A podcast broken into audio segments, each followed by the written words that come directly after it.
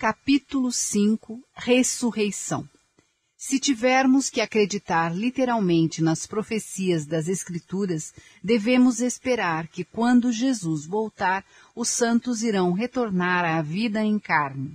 Seus corpos, enterrados e completamente decompostos, serão reconstituídos ao seu estado original. Primeira aos Tessalonicenses, capítulo 4, versículo 16. Mateus capítulo 27, versículo 52. Por um lado, estas profecias são a palavra de Deus e, como pessoas de fé, devemos aceitá-las. Por outro lado, pelo nível atual do nosso conhecimento, estas profecias não fazem sentido. Isto provoca uma grande confusão na fé cristã. Por isso, é importante elucidar o verdadeiro significado da ressurreição. Seção 1 Ressurreição Ressurreição significa voltar à vida. Para voltar à vida, é preciso que estejamos mortos. Para desvendar o significado da ressurreição, devemos esclarecer os conceitos bíblicos de vida e de morte. Conceitos bíblicos de vida e morte. Quando um discípulo perguntou a Jesus se podia voltar à sua casa para enterrar o seu pai falecido, Jesus disse: Deixa aos mortos o enterrar os seus mortos. Lucas, capítulo 9, versículo 60. Através destas palavras de Jesus, está claro que a Bíblia contém dois conceitos distintos de vida e de morte. O primeiro conceito de vida e morte diz respeito à vida física. Aqui, a morte significa o fim da vida física, como era o caso do falecido pai do discípulo que ia ser sepultado. Neste sentido, a vida diz respeito ao estado em que o eu físico mantém suas funções fisiológicas. O segundo conceito de vida e morte com respeito àquelas pessoas vivas que tinham se reunido para sepultar o homem falecido, às quais Jesus chamou de os mortos. Porque Jesus se referiu àquelas pessoas cujos corpos estavam vivos e ativos como mortos. Ele queria dizer que por elas não terem aceitado Jesus, estavam afastadas do amor de Deus e habitavam no reino dominado por Satanás. Este segundo conceito de morte não se refere à expiração da vida física. Significa deixar o seio do amor de Deus e cair no domínio de Satanás. Aqui, o conceito de vida refere-se ao estado de viver de acordo com a vontade de Deus, sob o domínio do seu infinito amor. Portanto, embora o eu físico de uma pessoa esteja vivo, se ela viver separada do domínio de Deus e sob a alçada de Satanás, ela estará morta de acordo com o juízo do padrão original de valor. A mesma conclusão pode ser tirada das palavras de julgamento do Senhor em relação ao povo infiel da igreja de Sardo. Eu sei as tuas obras, que tens nome de que vives e estás mortos. Apocalipse, capítulo 3, versículo 1.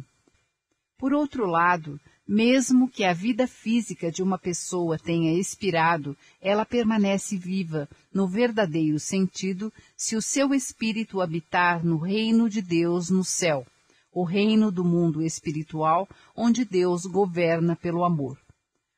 Quando Jesus disse, Quem crê em mim, ainda que esteja morto, viverá, ele queria dizer que aqueles que creem nele e vivem no reino do domínio de Deus têm vida. João, capítulo 11, versículo 25. Mesmo depois dos seus corpos físicos terem retornado ao solo, seus espíritos gozarão da vida no domínio de Deus. Jesus disse também: E todo aquele que vive e crê em mim nunca morrerá. João, capítulo 11, versículo 26. Ao dizer que aqueles que acreditam nele nunca morrerão, ele quis dizer que aqueles que creem em Jesus durante as suas vidas físicas obterão uma vida eterna, não neste mundo, mas em espírito, no seio do amor de Deus. eles estarão vivos tanto neste mundo quanto no próximo. As palavras de Jesus nos asseguram que a morte, no sentido do fim da vida física, não produz qualquer efeito na nossa vida eterna.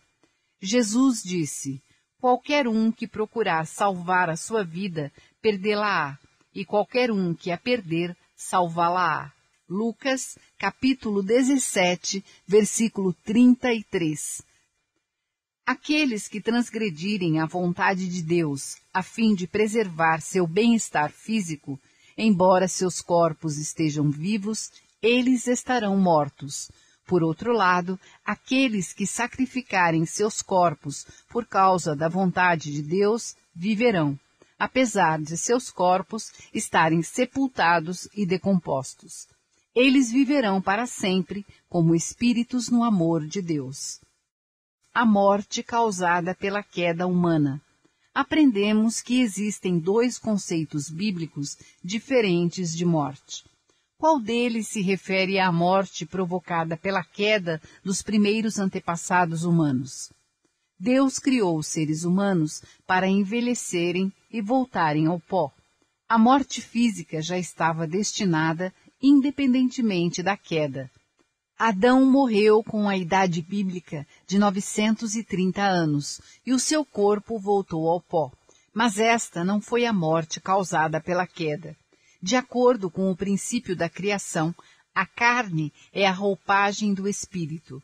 Assim como nós descartamos roupas já muito usadas, também nosso corpo deve ser descartado quando envelhecer e enfraquecer. Somente o eu espiritual despojado de suas vestes, pode ingressar no mundo espiritual e viver lá eternamente. Nada do que é material pode viver para sempre. Os seres humanos não são exceção. Nossos corpos não podem viver eternamente. Se os seres humanos vivessem na terra para sempre na carne, por que Deus teria criado o um mundo espiritual como nosso destino final? O mundo espiritual não foi criado depois da queda, como um lugar para os espíritos decaídos habitarem. Pelo contrário, ele faz parte da criação original e foi criado como o lugar onde os indivíduos que cumpriram a finalidade da criação gozarão da vida eterna como espíritos depois do término de suas vidas terrenas.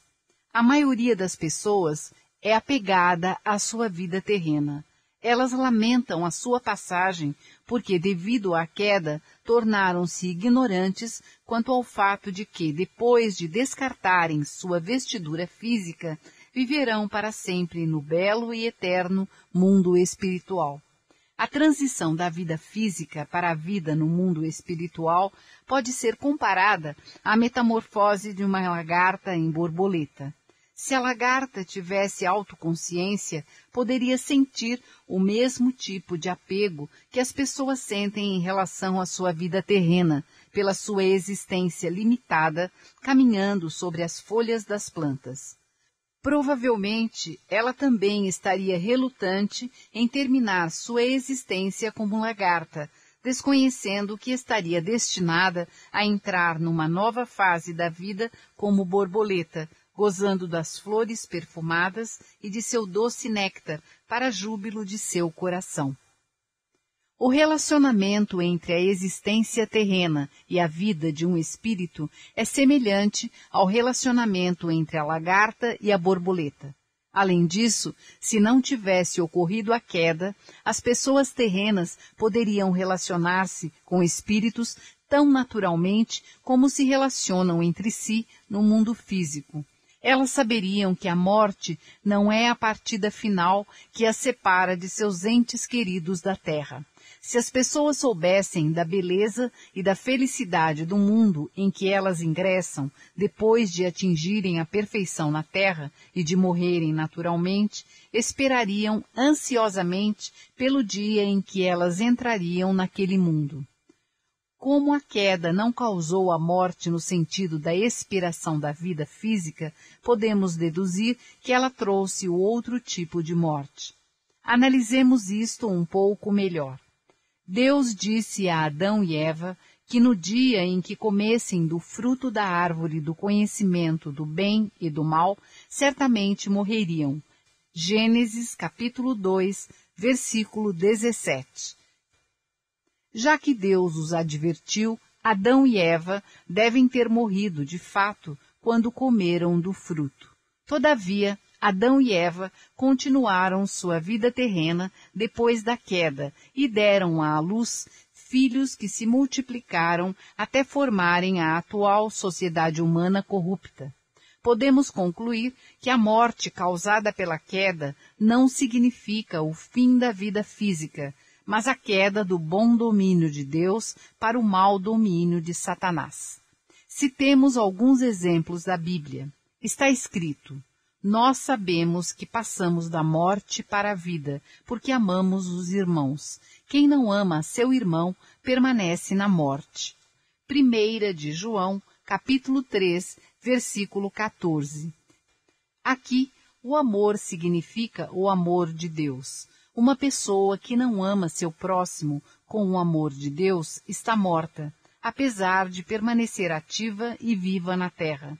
Este é também o sentido dos versículos. Porque o salário do pecado é a morte, mas o dom gratuito de Deus é a vida eterna. E porque a inclinação da carne é morte, mas a inclinação do espírito é vida e paz. Romanos, capítulo 6, versículo 23. Romanos, capítulo 8, versículo 6. O significado da ressurreição. Até hoje, muitos têm acreditado que a morte causada pela queda foi a morte física. Consequentemente, o conceito bíblico de ressurreição tem sido interpretado como um renascimento da morte física, acreditando que a ressurreição dos mortos envolve a regeneração biológica de seus corpos decompostos. No entanto, a queda dos primeiros antepassados humanos não provocou esta espécie de morte. De acordo com o princípio da criação, o corpo humano foi criado para retornar ao pó depois de envelhecer. O corpo decomposto não pode ser restaurado ao seu estado original. Além disso, o espírito não precisa de um outro corpo físico, pois está destinado a gozar de vida eterna no vasto mundo espiritual. A ressurreição pode ser definida como o processo de restauração da vida do estado de morte causada pela queda do reino do domínio de Satanás de volta para o reino do domínio direto de Deus através da providência da restauração. Assim, sempre que nos arrependemos por nossos pecados e nos elevamos a um estado mais alto de bondade, somos ressuscitados a esse nível. A Bíblia esclarece o processo da ressurreição da seguinte forma: Na verdade, na verdade vos digo que quem ouve a minha palavra e crê naquele que me enviou tem a vida eterna e não entrará em condenação, mas passou da morte para a vida. João, capítulo 5, versículo 24.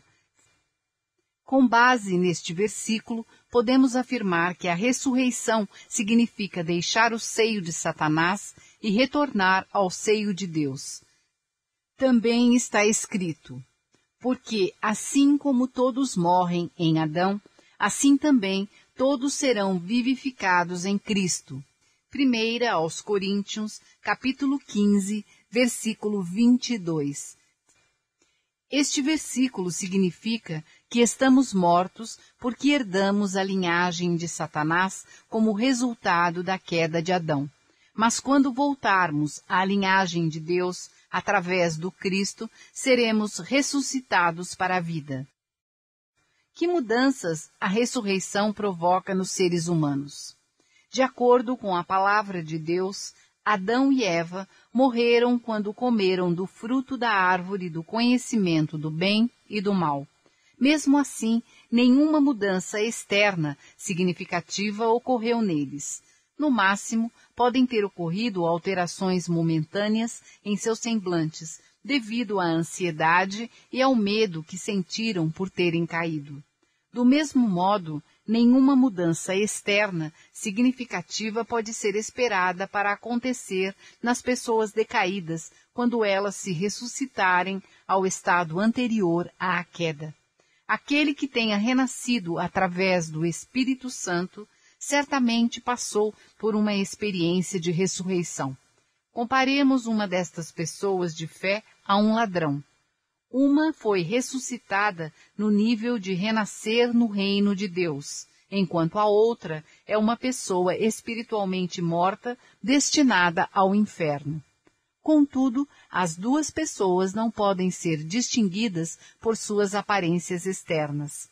Aquele que crê em Deus, de acordo com os ensinamentos de Jesus, ressuscita efetivamente da morte para a vida, Todavia, não é possível distinguir qualquer mudança óbvia em seu corpo físico antes ou depois de terem recebido Jesus, ganhando vida através da ressurreição. Jesus foi verdadeiramente um homem que cumpriu a finalidade da criação, conforme Cristologia 2.2. No entanto, se avaliado com base em sua aparência externa, Jesus não era perceptivelmente diferente das pessoas comuns. Se ele tivesse exibido inequivocadamente a divindade em sua aparência externa, certamente todos ao seu redor teriam acreditado nele e o seguido.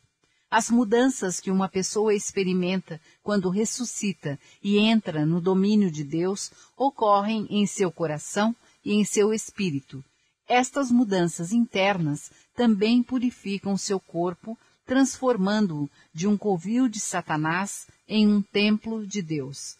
Neste sentido, podemos dizer que o nosso corpo físico também ressuscita. Podemos compará-lo a um edifício que antes era usado para atividades más e agora é utilizado como um lugar de culto sagrado.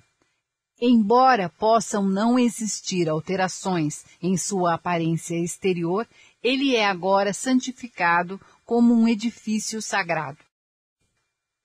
Seção 2 A providência da ressurreição.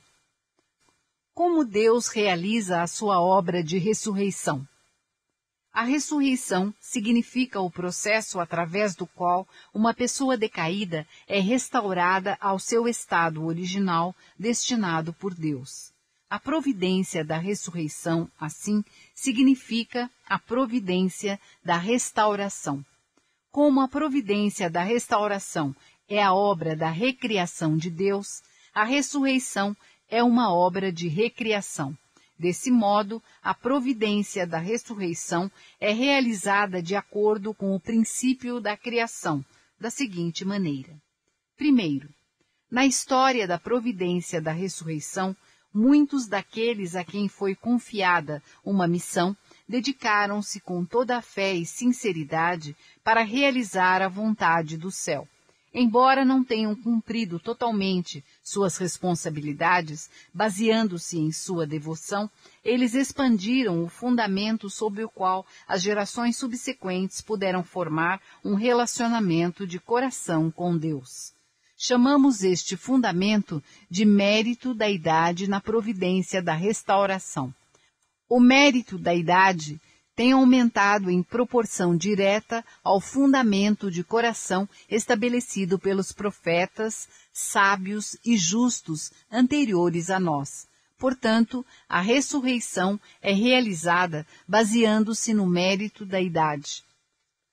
Segundo, de acordo com o princípio da criação, era a responsabilidade de Deus criar os seres humanos e transmitir-lhes sua palavra, enquanto a porção de responsabilidade do homem era alcançar a perfeição através da crença na palavra de Deus e da vivência de acordo com esta.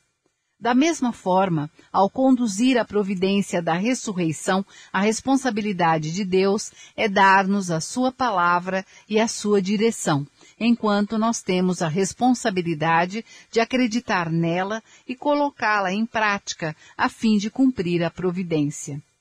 Terceiro, De acordo com o princípio da criação, o espírito de uma pessoa somente pode crescer até a perfeição através de seu eu físico. Do mesmo modo, na providência da ressurreição, a ressurreição de um espírito só pode ser alcançada através da vida terrena. Quarto, segundo o princípio da criação, o homem deve atingir a perfeição através dos três estágios ordenados do período de crescimento. Por conseguinte, a providência da ressurreição para os homens decaídos também deve completar-se através de três estágios ordenados manifestados como três idades na providência da restauração.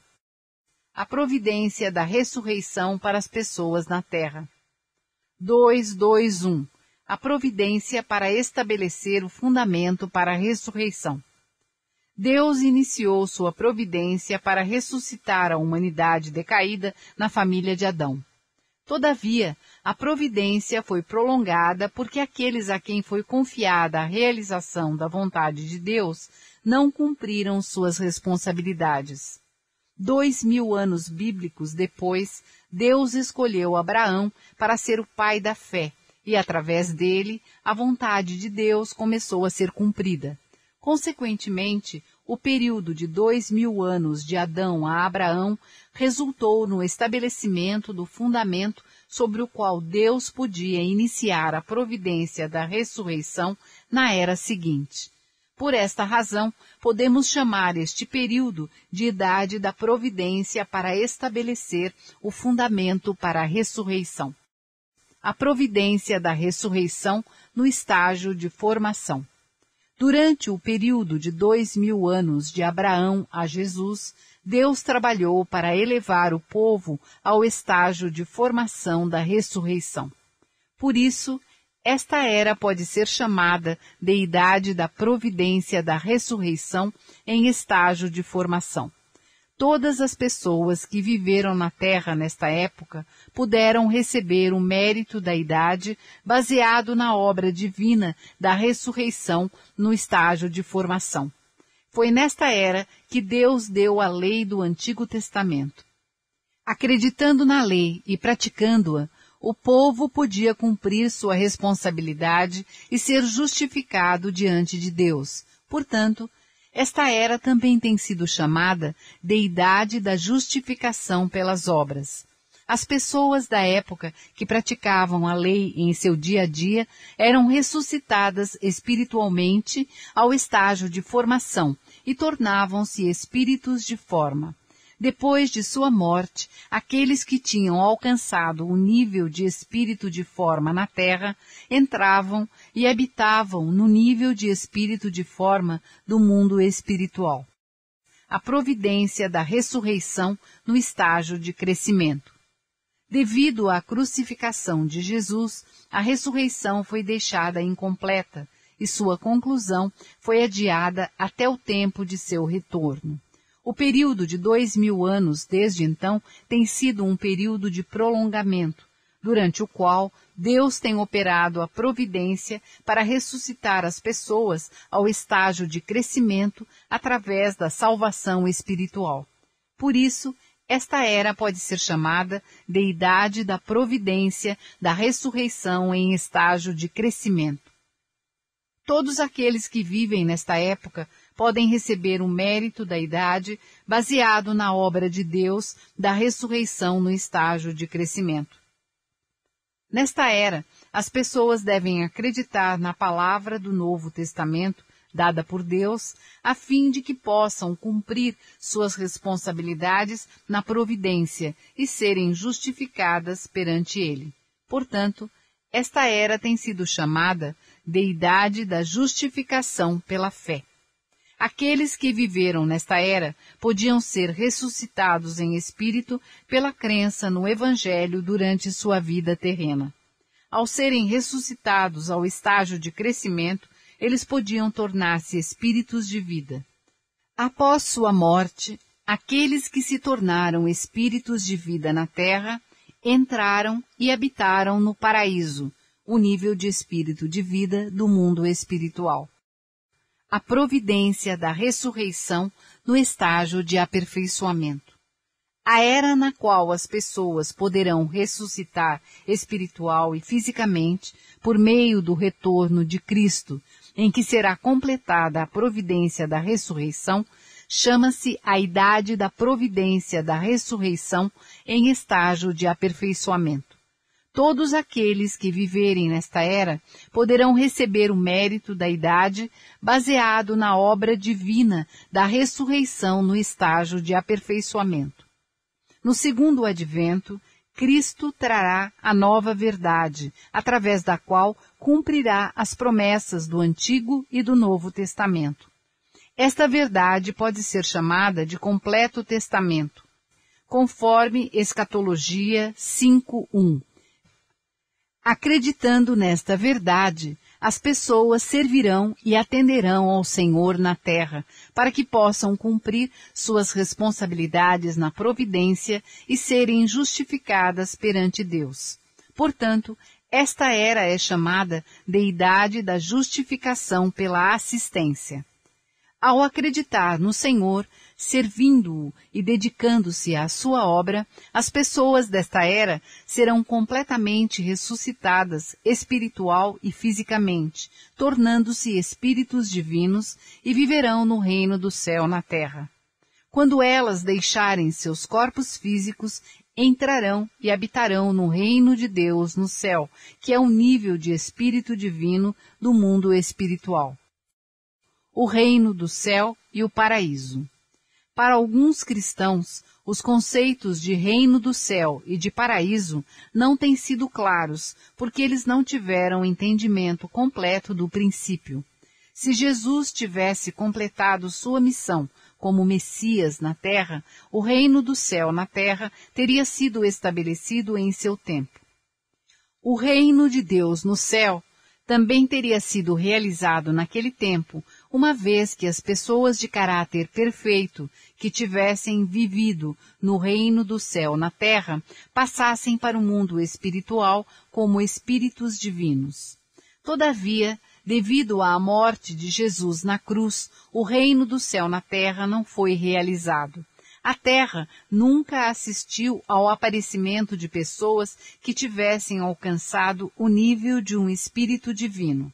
Nunca ninguém se tornou um cidadão do reino do céu no mundo espiritual, o qual foi criado como um lar para os espíritos divinos. Por isso, o reino de Deus no céu permanece vazio e incompleto.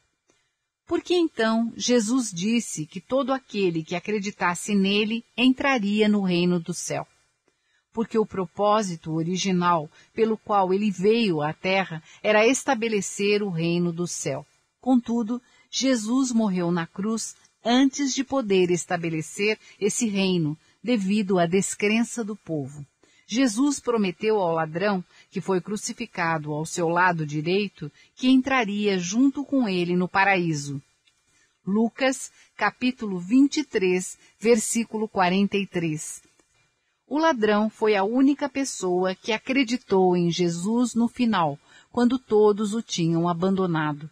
Enquanto Jesus tinha a esperança de cumprir sua missão como Messias, ele proclamou que as pessoas entrariam no reino do céu. Todavia, quando Jesus estava para morrer na cruz, sem ter cumprido o propósito de sua vinda, ele disse ao ladrão que entraria apenas no paraíso. O paraíso refere-se ao reino do mundo espiritual, destinado aos espíritos que atingiram o nível de espírito de vida durante sua vida terrena, devido à sua fé em Jesus. É ali que eles permanecem enquanto aguardam pelo dia em que os portões do reino do céu serão abertos. Os fenômenos espirituais dos últimos dias. Adão e Eva caíram no alto grau do estágio de crescimento. Os seres humanos estão agora sendo restaurados ao alto grau do estágio de crescimento por meio da providência da restauração, depois de terem passado pela era do Antigo Testamento e pela era do Novo Testamento. Os últimos dias será o tempo em que as pessoas retornarão ao nível espiritual alcançado pelos primeiros antepassados humanos antes da queda. Hoje é o tempo dos últimos dias, no qual as pessoas começam a alcançar este nível espiritual por todo o mundo. Tal como Adão e Eva, antes da queda, podiam conversar diretamente com Deus, também hoje muitas pessoas na Terra conseguem se comunicar com o mundo espiritual. A profecia de que nos últimos dias, e nos últimos dias acontecerá, diz Deus, que do meu espírito derramarei sobre toda a carne, e os vossos filhos e as vossas filhas profetizarão os vossos mancebos terão visões e os vossos velhos sonharão sonhos, pode ser explicada com base neste aspecto do princípio. Atos dos Apóstolos, capítulo 2, versículo 17. Nos últimos dias, muitas pessoas receberão a revelação. Tu és o Senhor. Muitas vezes essas pessoas serão levadas a acreditar que são a segunda vinda de Cristo porque elas se desviam do caminho certo. Deus, depois de criar os seres humanos, Deus lhes deu o mandamento de governar o universo. Gênesis capítulo 1, versículo 28. No entanto, devido à queda, eles não têm sido capazes de realizar esta bênção. Quando as pessoas decaídas são restauradas espiritualmente através da providência da restauração ao alto grau do estágio de crescimento, elas atingem um nível de coração igual àquele que Adão e Eva possuíam antes da queda. Deus concede a determinadas pessoas que se encontram nesta fase a revelação de que são o Senhor, reconhecendo que elas alcançaram o nível de maturidade em que ele podia ter abençoado os primeiros seres humanos com o domínio sobre o universo. Nos últimos dias, os fiéis que pela sua fé e devoção se qualificam para receber a revelação de que são o Senhor, estão em uma posição semelhante à de João Batista, que veio com a missão de preparar o caminho de Jesus. João, capítulo 1, versículo 23. Da mesma forma, estas pessoas de fé recebem também a missão de preparar, em seu âmbito particular de responsabilidade, o caminho para Cristo no segundo advento. Uma vez que elas atuam como representantes do Senhor em suas respectivas áreas, Deus lhes dá a revelação de que elas são o Senhor. Quando alguém dotado da capacidade de comunicação espiritual recebe a revelação de que é o Senhor, deve compreender este fenômeno através dos ensinamentos do princípio. Não deve agir erroneamente, confundindo-se com o Cristo do segundo advento. Caso contrário, ele acabará desempenhando o papel de um anticristo. Esta é a razão porque a Bíblia contém profecias acerca do aparecimento de muitos anticristos nos últimos dias. Primeira de João, capítulo 2, versículo 18. Aqueles que têm comunicação espiritual confundem-se muitas vezes e entram em conflito entre si devido aos diferentes níveis do mundo espiritual com os quais eles se comunicam, e são diferentes os conteúdos das revelações que eles recebem. Primeira aos Coríntios, capítulo 15, versículo 41. Embora as pessoas espiritualmente sensíveis estejam em contato com o mesmo mundo espiritual, porque suas circunstâncias e posições variam e seu caráter, intelecto e espiritualidade estão em níveis diferentes, sua forma de percepção do mundo espiritual também é diferente. Estas diferenças causam conflitos entre eles. As pessoas que contribuem para a providência da restauração normalmente são responsáveis apenas por uma parte da providência. Focando-se apenas em seu relacionamento vertical com Deus, elas muitas vezes não são sensíveis em seu próprio relacionamento horizontal com outras pessoas espiritualmente abertas. Por isso, podem ocorrer lutas entre elas, pois cada uma pensa que a vontade de Deus, à qual ela serve, é diferente daquelas às quais as outras pessoas estão servindo. Seus conflitos são agravados quando cada uma recebe a revelação de que é a melhor. Porém, Deus dá esse encorajamento para incentivar cada uma delas a fazer o seu melhor na realização de sua missão particular no âmbito maior da providência. Deus também dá tais revelações porque cada uma é, de fato, a mais capacitada para sua respectiva área de missão. Além disso, quando as pessoas de fé se tornam espiritualmente abertas e alcançam o nível de coração igual ao de Adão e Eva antes da queda, elas devem enfrentar um teste semelhante àquele que Adão e Eva falharam em vencer. Se não forem cuidadosas, elas podem cometer o erro da queda. É extremamente difícil vencer essa tentação sem o entendimento do princípio. Infelizmente, muitas pessoas religiosas têm falhado em vencer esse teste, anulando em um instante as realizações conquistadas ao longo de anos de devoção e esforço. Como as pessoas espiritualmente dotadas podem superar estas dificuldades? A fim de cumprir a providência da restauração em um curto período de tempo, Deus atribui diferentes missões a numerosos indivíduos e relaciona-se com cada um deles de forma independente. Por isso, é realmente inevitável que ocorram conflitos entre as pessoas espiritualmente sensíveis. Todavia, no final da história, Deus lhes proporcionará a nova verdade. A nova verdade lhes ajudará a compreender que as missões específicas que lhes foram atribuídas são todas pela causa da mesma e última finalidade de Deus. A nova verdade as guiará a cooperarem umas com as outras e a trabalharem em harmonia para realizar a maior finalidade da providência da restauração. Nesta era, todas as pessoas espiritualmente dotadas devem deixar sua teimosia de insistir que são as únicas que fazem a vontade de Deus e partir em busca de palavras de verdade mais elevadas e compreensivas que as ajudem a entender corretamente suas posições e a verdadeira natureza de suas missões providenciais.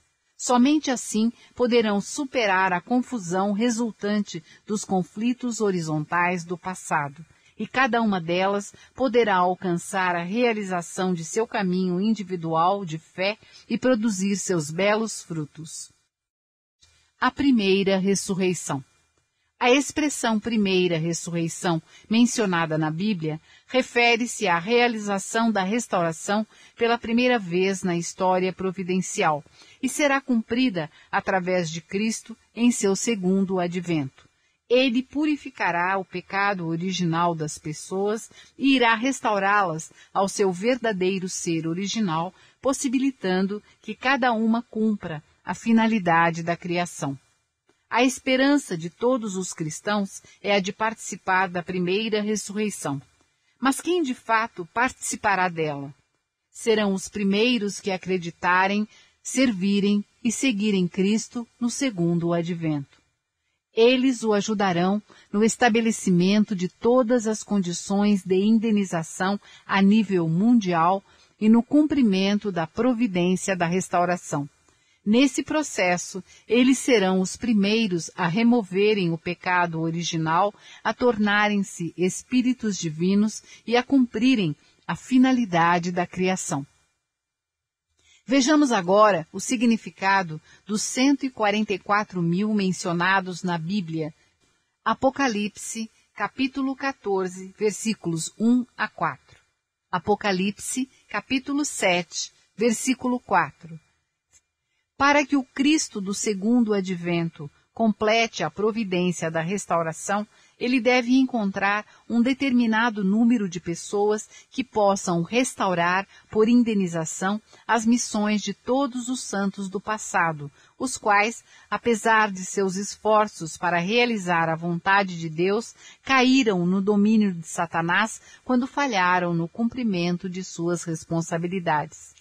Ele deve encontrar estas pessoas durante sua vida e estabelecer o fundamento vitorioso sobre o mundo satânico. O número total de santos que o Cristo do segundo advento deve encontrar para cumprir esta tarefa é de 144 mil. No curso da providência da restauração de Deus, Jacó teve doze filhos com os quais iniciou sua missão para restaurar uma família. Moisés guiou doze tribos no cumprimento da missão de restaurar uma nação. Se estas doze tribos voltassem a se multiplicar segundo o mesmo padrão, elas somariam 144. Jesus, que veio com a missão de restaurar o mundo, encontrou doze apóstolos a fim de restaurar por indenização espiritual e fisicamente o número 144. Contudo, devido à sua crucificação, Jesus restaurou o número 144 apenas espiritualmente. Jacó teve doze filhos para restaurar por indenização durante sua vida o curso vertical de doze gerações, desde Noé, que tinha sido reclamado por Satanás. Conforme os períodos providenciais paralelos 2, 2. Do mesmo modo, Cristo, no segundo advento, deve restaurar por indenização espiritual e fisicamente, durante sua vida terrena, o longo curso providencial desde a primeira vinda de Cristo, o qual estabeleceu o padrão espiritual de 144 tribos. Para cumprir esta meta, ele deve encontrar um número necessário de crentes correspondente ao número 144. A providência da ressurreição para os espíritos. A finalidade e o processo da ressurreição da volta. De acordo com o princípio da criação, o crescimento do espírito humano requer dois tipos de nutrientes: elementos de vida recebidos de Deus e elementos de vitalidade provenientes da ação de dar e receber com o eu físico. Os espíritos não podem crescer nem serem ressuscitados separados de um eu físico. Consequentemente, os espíritos das pessoas que morreram antes de alcançar a perfeição durante sua vida terrena podem ser ressuscitados somente através de seu retorno à Terra e do cumprimento de sua responsabilidade inacabada, mediante a cooperação com as pessoas da Terra. Ao ajudarem as pessoas de fé que vivem na Terra na realização de suas missões, os espíritos podem completar suas próprias missões ao mesmo tempo. Aqui se encontra o significado implícito do versículo que prediz que nos últimos dias o Senhor virá com milhares de seus santos. Judas, capítulo 14. Chamamos este processo de ressurreição da volta. Como os espíritos poderão ajudar as pessoas na terra a cumprirem a vontade de Deus? Quando as pessoas ficam receptivas aos espíritos por meio de orações ou outras práticas espirituais, estes descem até elas para formar uma base comum e cooperar com seu eu espiritual. Os espíritos realizam várias obras. Por exemplo, lançar um fogo espiritual sobre as pessoas da terra e dar-lhes o poder de curar doenças. Eles ajudam as pessoas a entrar em um estado de transe e a perceber a realidade do mundo espiritual. Eles dão revelações e o dom da profecia às pessoas.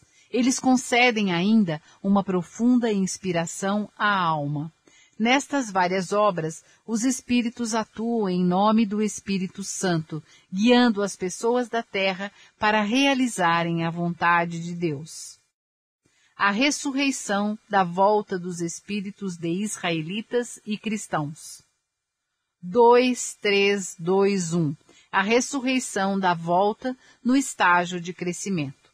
Os espíritos daqueles que guardaram a lei de Moisés e veneraram Deus com sinceridade enquanto viveram na terra durante a era do Antigo Testamento passaram a habitar no nível de espírito de forma do mundo espiritual.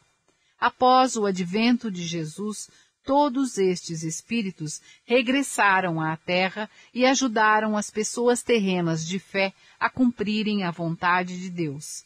Ao ajudá-las a alcançar o nível de espírito de vida, eles também receberam o mesmo benefício. Tornaram-se espíritos de vida e entraram no paraíso. Chamamos esta providência de providência da ressurreição da volta em estágio de crescimento. Vejamos alguns exemplos da Bíblia. Uma vez que Elias apareceu como espírito diante de Jesus e de seus discípulos, é óbvio que Elias vivia no mundo espiritual. Mateus capítulo 17, versículo 3. Contudo, Jesus referiu-se a João Batista, que vivia na terra, como sendo Elias. Mateus, capítulo 17, versículos 12 e 13. Jesus o chamou de Elias porque, em termos de sua missão comum, o corpo de João servia simultaneamente como corpo de Elias o espírito de Elias desceu sobre João Batista para ajudá-lo a cumprir a missão que Elias havia deixado inacabada durante sua vida terrena. Isto foi a ressurreição da volta de Elias. A Bíblia registra que quando Jesus morreu na cruz, muitos corpos de santos ergueram-se de seus túmulos. Mateus, capítulo 27, versículo 52 este versículo não significa que os corpos decompostos dos santos se regeneraram, permitindo-lhes levantarem-se em carne. Pelo contrário, ele descreve o fenômeno espiritual da ressurreição da volta. Os espíritos dos judeus fiéis desceram à terra, vindos do mundo espiritual do nível de espíritos de forma onde viviam. Eles regressaram para ajudar os fiéis que na terra tiveram a oportunidade de se beneficiar da redenção pela cruz ao acreditarem em Jesus, tornando-se espíritos de vida. Ao fazerem isto, os espíritos regressados também se tornaram espíritos de vida. Se os santos tivessem se erguido fisicamente dos túmulos como está escrito literalmente na Bíblia, certamente teriam testemunhado o fato de que Jesus era o Messias. Então, quem ousaria persistir na descrença em Jesus? Além disso, suas obras e ações teriam sido registradas na Bíblia. No entanto, existe apenas um vago relato de que os santos se ergueram de seus túmulos, Aquele foi um fenômeno espiritual fugaz e percebido apenas pelos fiéis cujos sentidos espirituais estavam abertos. Em comparação com o paraíso, no qual as pessoas podiam entrar em virtude da redenção pela crucificação de Jesus, a região do mundo espiritual onde permaneciam os espíritos dos santos do Antigo Testamento era relativamente escura e miserável. Por isso, foi chamada de túmulo. A ressurreição da volta no estágio de aperfeiçoamento. Os espíritos das pessoas que acreditaram em Jesus enquanto viveram na terra durante a era do Novo Testamento tornaram-se espíritos de vida e entraram no paraíso depois de suas mortes. Após o segundo advento, todos estes espíritos regressarão à Terra para ajudar as pessoas de fé a acreditar e a servir o Cristo regressado, ajudando as pessoas na Terra a alcançarem um nível de espíritos divinos, eles também receberão o mesmo benefício, tornando-se espíritos divinos. Quando os santos da terra passarem para o outro mundo e entrarem no reino de Deus, no céu, os espíritos da volta também entrarão no reino. Esta providência é chamada de providência da ressurreição da volta em estágio de aperfeiçoamento. Nesta providência, não somente os espíritos ajudam as pessoas da terra, mas também as pessoas terrenas cooperam para a ressurreição daqueles espíritos. Analisemos o seguinte versículo. E todos estes, tendo tido testemunho pela fé, não alcançaram a promessa, provendo Deus alguma coisa melhor a nosso respeito, para que eles, sem nós, não fossem aperfeiçoados. Hebreus, capítulo 11, versículos 39 e 40. Com esta explicação, podemos entender que este versículo descreve precisamente a ressurreição da volta. Ele mostra que os espíritos que vivem no mundo espiritual não podem atingir a perfeição sem a cooperação das pessoas terrenas. Além do mais, está escrito: Em verdade vos digo que tudo o que ligardes na terra será ligado no céu, e tudo o que desligardes na terra será desligado no céu. Mateus, capítulo 18, versículo 18. Este versículo ensina que a menos que os crentes desliguem primeiro o que está ligado na terra, os espíritos não poderão desligar o que está ligado neles.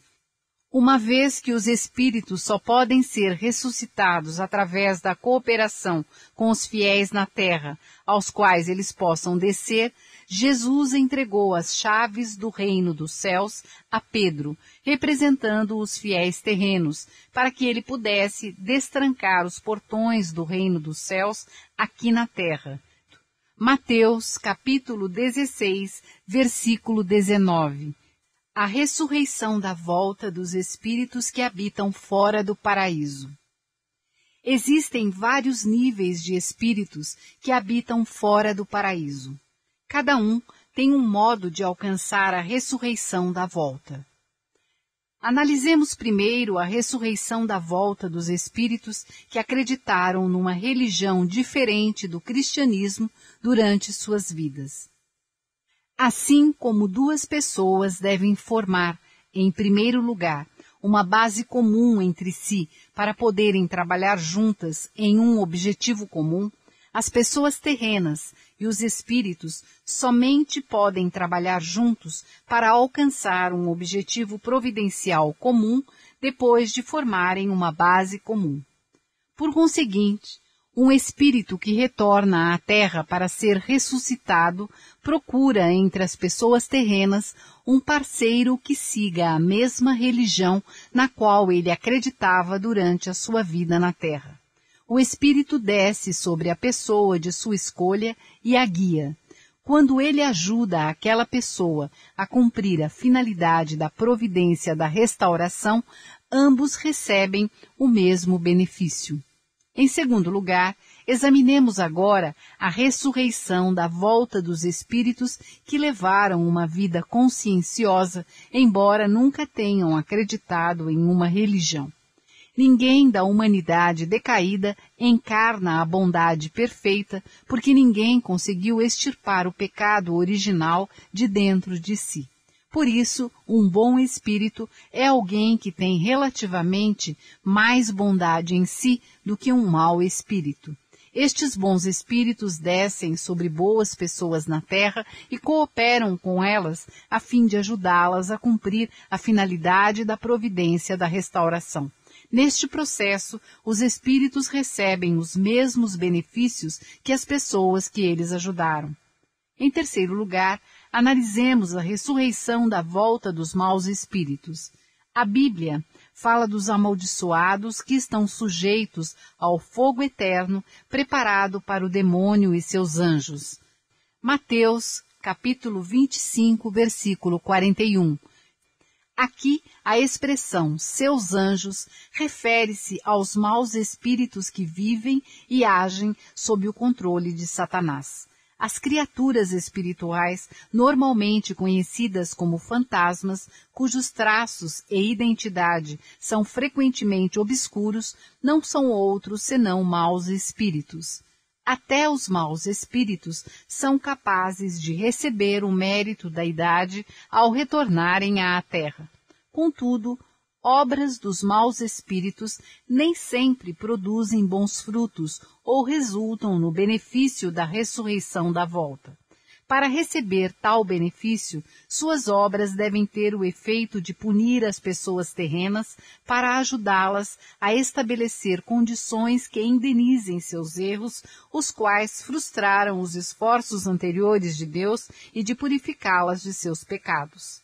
Então, como as obras dos maus espíritos podem resultar no julgamento em nome do céu? Vejamos um exemplo. Suponhamos que existe uma pessoa que vive na Terra e que, com base no mérito da idade, está próxima de elevar-se de sua atual esfera de benefício para uma esfera mais elevada. Ela não pode graduar-se para a nova esfera de benefício sem primeiro estabelecer alguma condição de indenização para remover os pecados do passado. Caso ela gradue-se da esfera familiar para a esfera de clã, deve pagar pelos seus pecados e pelos pecados dos antepassados de seu clã. Então, o céu permite que maus espíritos a atormentem como punição por esses pecados. Se ela perseverar e superar de boa vontade o sofrimento causado pelos maus espíritos, terá pagado com sucesso a indenização através desta condição e será qualificada para entrar numa esfera de maior benefício no nível de clã. Os maus espíritos que a atormentaram recebem um benefício correspondente. Esta é a maneira como, baseado no mérito da idade, a providência da restauração pode ampliar sua esfera de benefício do nível familiar para os níveis de clã nacional e mundial. Sempre que a humanidade se gradue para um nível mais elevado, a pessoa que conduz a providência deve estabelecer uma condição de indenização para liquidar os pecados que ela cometeu ou que seus antepassados cometeram. As obras dos maus espíritos podem ajudar uma pessoa na Terra a cumprir condições de indenização para se purificar de seu pecado de duas maneiras diferentes. Primeiro, o espírito pode perturbar diretamente a pessoa terrena. Segundo, o espírito pode descer sobre o eu espiritual de uma outra pessoa que vive na terra e que está prestes a cometer um pecado semelhante ao pecado da pessoa que será punida e trabalhar através desta segunda pessoa para atacar a primeira. Em qualquer dos casos, se a pessoa na Terra aceitar com gratidão e boa vontade o sofrimento causado pela obra do mau espírito, ela estará estabelecendo a condição de indenização para purificar o seu pecado e o pecado de seus antepassados. Este pecado será então anulado e ela entrará na esfera de benefício mais elevada que esteja disponível na nova era. Desta forma, as obras do mau espírito trarão o julgamento da pessoa pelo seu pecado em nome do céu. Consequentemente, o mau espírito receberá o mesmo benefício que a pessoa terrena, entrando também na esfera de benefício mais elevada. A teoria da reencarnação analisada à luz do princípio da ressurreição da volta. Em busca do cumprimento da total finalidade da providência da restauração, Deus chamou muitos indivíduos e atribuiu a cada um deles uma missão apropriada. Estes indivíduos têm transmitido suas missões particulares a outros indivíduos de caráter e em circunstâncias semelhantes, cumprindo gradualmente cada missão numa determinada área ao longo da história. A providência da restauração começa com um indivíduo, expande-se ao nível de família, nação e mundo e, finalmente, até a restauração do céu e da terra. Embora a missão atribuída a cada indivíduo possa ser apenas uma parte da totalidade maior, ela também se desdobra de acordo com este padrão. Cada missão começa em nível individual, expandindo seu âmbito no nível de família, nação e mundo. Vejamos um exemplo da Bíblia. A missão iniciada por Abraão em nível individual e familiar foi transmitida a Moisés em nível nacional e a Jesus em nível mundial. Os espíritos que não conseguiram completar suas missões durante a vida terrena devem regressar até as pessoas na Terra que possuam o mesmo tipo de missão que elas tiveram durante seu tempo de vida. Quando um espírito ajuda uma pessoa terrena a cumprir a vontade de Deus, essa pessoa não só cumpre a sua própria missão, mas também a missão do espírito que a auxiliou. Por isso, do ponto de vista da missão, o eu físico da pessoa serve simultaneamente como o eu físico do espírito. Em certo sentido, a pessoa terrena representa a segunda vinda de um outro espírito do passado. Às vezes pode ser chamada pelo mesmo nome desse espírito e parece ser a reencarnação dele. Na Bíblia, João Batista devia ter cumprido a missão que Elias deixou inacabada durante sua vida terrena, uma vez que recebeu o auxílio de Elias no desempenho de suas atividades. Jesus chamou João de Elias porque o eu físico de João servia simultaneamente com o corpo de Elias, conforme Ressurreição 2321.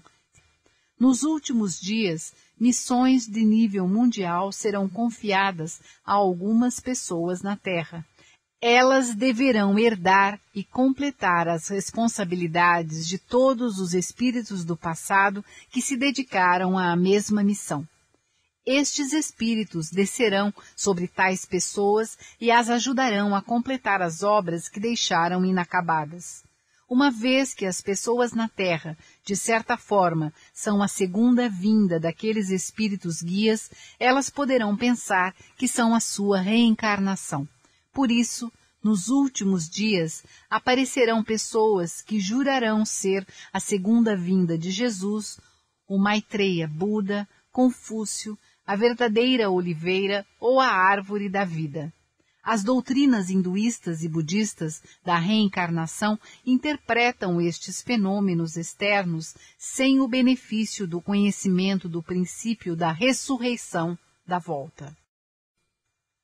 Seção 3 A unificação das religiões através da ressurreição da volta. A unificação do cristianismo através da ressurreição da volta. No tempo do segundo advento, todos os espíritos de vida que habitarem no paraíso descerão às pessoas da terra que, acreditando e servindo ao Senhor, poderão alcançar o nível de espírito divino cooperando com tais pessoas, ajudando-as a cumprirem a vontade de Deus na providência da restauração, aqueles espíritos poderão usufruir o mesmo benefício e entrar no reino do céu. Conforme Ressurreição 2322. Por conseguinte, todos os espíritos descerão do paraíso nesse tempo e auxiliarão os fiéis na terra. Embora o tempo da visitação possa variar de acordo com a fé do indivíduo, sua natureza inata e as realizações dos seus antepassados pela providência, mais cedo ou mais tarde, cada fiel será guiado pelos espíritos do paraíso para ir diante do Cristo do segundo advento e dedicará sua vida pela causa da vontade de Deus. Por esta razão, o cristianismo está destinado a ser unificado a unificação de todas as religiões através da ressurreição da volta. Como foi explicado anteriormente, todas as religiões que têm procurado a mesma finalidade última estão gradualmente convergindo para formar uma única esfera cultural baseada nos ideais cristãos, conforme Escatologia 4.2. O cristianismo não existe pela sua própria causa, mas tem como sua missão final o cumprimento das finalidades de todas as religiões da história humana. O Cristo, que em seu segundo advento deve vir como o centro do cristianismo, é também o Maitreya Buda, que regressará de acordo com os ensinamentos do budismo. O homem verdadeiro esperado na tradição religiosa chinesa, o Chong Doryong, aquele cuja vinda é aguardada por muitos coreanos. O Cristo é também a figura central cujo advento é aguardado por tantas outras religiões. Consequentemente, na segunda vinda de Cristo, todos os espíritos que durante suas vidas terrenas acreditaram em religiões não cristãs também regressarão à Terra, tal como os espíritos do paraíso, para serem ressuscitados, apesar do tempo de seu retorno variar, dependendo de sua posição espiritual. No segundo advento, estes espíritos devem conduzir os fiéis de suas respectivas religiões até Cristo, ajudá-los a acreditar nele e auxiliá-los no cumprimento da vontade de Deus. Podemos encontrar um exemplo paralelo desse fato no primeiro advento de Cristo, quando os três magos do Oriente, que eram zoroastrianos, vieram à procura de Jesus e o veneraram após o seu nascimento. Mateus capítulo 2, versículos 1 a 12. Da mesma forma, todas as religiões finalmente se unirão em torno de um cristianismo renovado. A unificação das pessoas não religiosas através da ressurreição da volta. Os espíritos que levaram uma vida conscienciosa durante suas vidas terrenas, mas não professaram nenhuma religião, também regressarão à Terra no tempo permitido para receberem o benefício da ressurreição da volta. Eles guiarão as pessoas de consciência que vivem na Terra a encontrarem Cristo no segundo advento e a auxiliarem-no no cumprimento da vontade de Deus. A finalidade última da providência da restauração de Deus é salvar toda a humanidade. Portanto, Deus tenciona abolir completamente o inferno após a passagem do tempo necessário para cada indivíduo se redimir de seus pecados. Se o inferno permanecesse para sempre no mundo em que a finalidade de Deus tivesse sido realizada, isso contradiria a perfeição de Deus, o seu ideal e a sua providência da restauração. Até mesmo os pais decaídos não conseguem sentir alegria quando um dos seus filhos está infeliz. Não será esse um problema ainda mais sério para Deus, o nosso Pai Celestial? Está escrito: O Senhor não retarda a sua promessa, ainda que alguns a têm por tardia mas é longânimo para convosco, não querendo que alguns se percam, senão que todos venham a arrepender-se. Segunda de Pedro, capítulo 3, versículo 9. Por conseguinte, o inferno não pode existir para sempre. Nenhum traço do inferno permanecerá no mundo ideal, que é cumprimento do desejo mais profundo de Deus. Nos últimos dias, no tempo oportuno, maus espíritos descerão à terra sobre as pessoas más, do mesmo nível espiritual, e irão ajudá-las a cumprir a vontade de Deus. De fato, até mesmo maus espíritos deram testemunho de que Jesus era o Filho de Deus.